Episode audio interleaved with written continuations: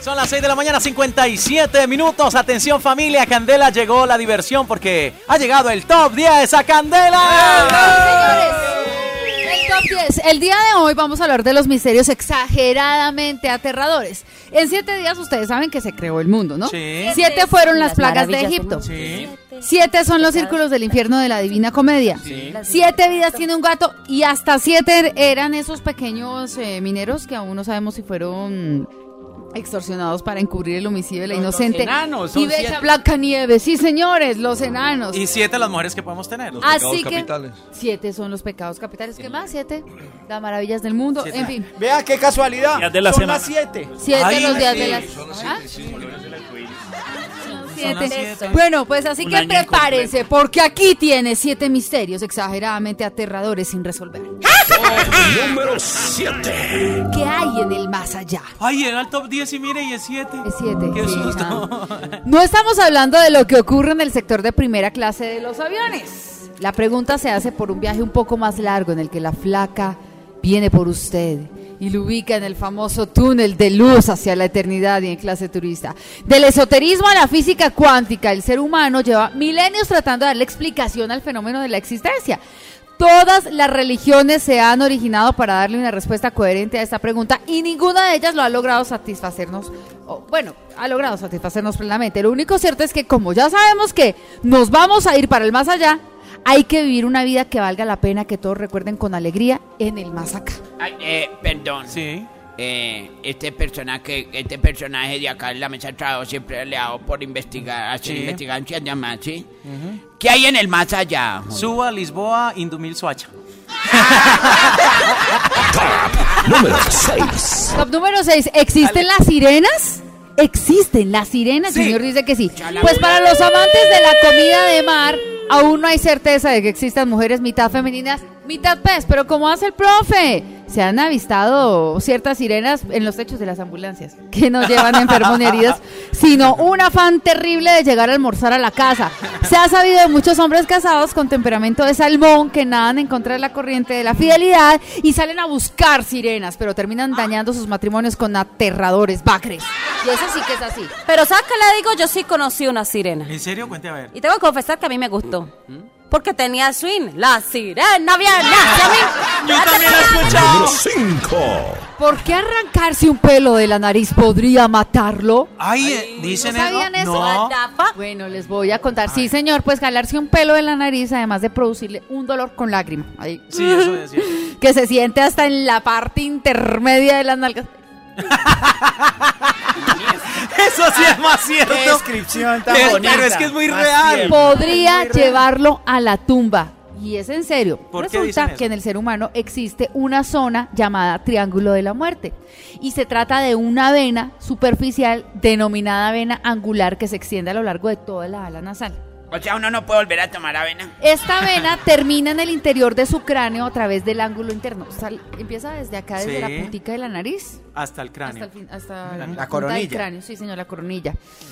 Pues resulta que esta vena, eh, mm, esta, esta vena termina en el interior de su cráneo a través del ángulo interno del ojo.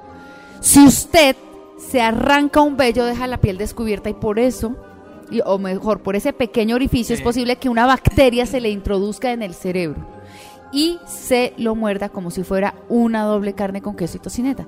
Si la bacteria aún no lo ha atacado y usted aún puede razonar, no se arranque los pelos de la nariz. Mejor cortes el vellito cuando quiera lucir Ajá. bello.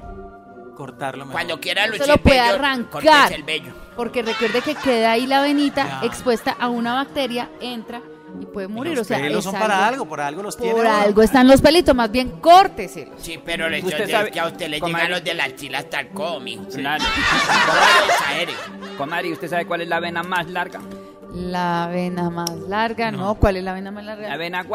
Ay. Porque Top número 4. Esta, esta, esta es un misterio. A ver. ¿Genéticamente el hombre es infiel? ¿Ustedes qué Sí, creen? Por yo sí creo eso claro. porque hay estudios científicos que Lo lo juro por mis tres esposas. Ahí es Es Pues les cuento, genética. mujeres, mujeres, atención porque genéticamente el hombre es infiel Sí, Sí, es cierto. Ajá. Pero eso es algo que las mujeres nunca lo vamos a entender, sobre todo si de parte de ellas a las 4 de la mañana hay 19 llamadas perdidas en nuestro celular y 4 mensajes de voz que contienen un promedio de 3,4 groserías por cada 30 segundos. Top número 3. Cuando uno se toma una foto con Mickey Mouse, el sujeto que está dentro del disfraz también sonríe. Sí. No, Yo digo con, que ese, sí. con ese calor. Pues este sí. misterio abarca desde el Mickey Mouse de Magic Hola, Kingdom, amiguitos, vamos a Orlando, vamos. Florida, hasta el Chiqui Mouse de piñata de salón comunal del barrio. Dice las bolas, yo con este calor que está haciendo aquí adentro, ¿el que me va a reír? Todos sonríen sin saber lo que ocurre en el interior de este roedor infantil. Seguramente después de cargar niños orinados, patadas de esos tiernos y hermosos y maleducados infantes, después de sudar en ese traje, porque ustedes se imaginen si uno en una fiesta de en una piñata uno siente calor como eran muchachos, Dios mío, metidos en ese disfraz. En una profe piñata dice. en No, pero es que la diferencia es que de los de esos disfraces del extranjero caritos sí vienen con aparatos de ventilación. Aquí no, aquí los hacen y ya. Bueno, después de sudar se llaman abanicos. en este traje y sentir más claustrofobia de Aladín en lo último que piensa el actor anónimo es en sonreír. En ese momento el temperamento cualquier, cualquier Mickey Mouse es el mismo del pato. Así es. Entonces, no se ríe. ¿Será que cuando se toman una foto con Mickey Mouse le tocan la mouse con herramienta? Top número 2.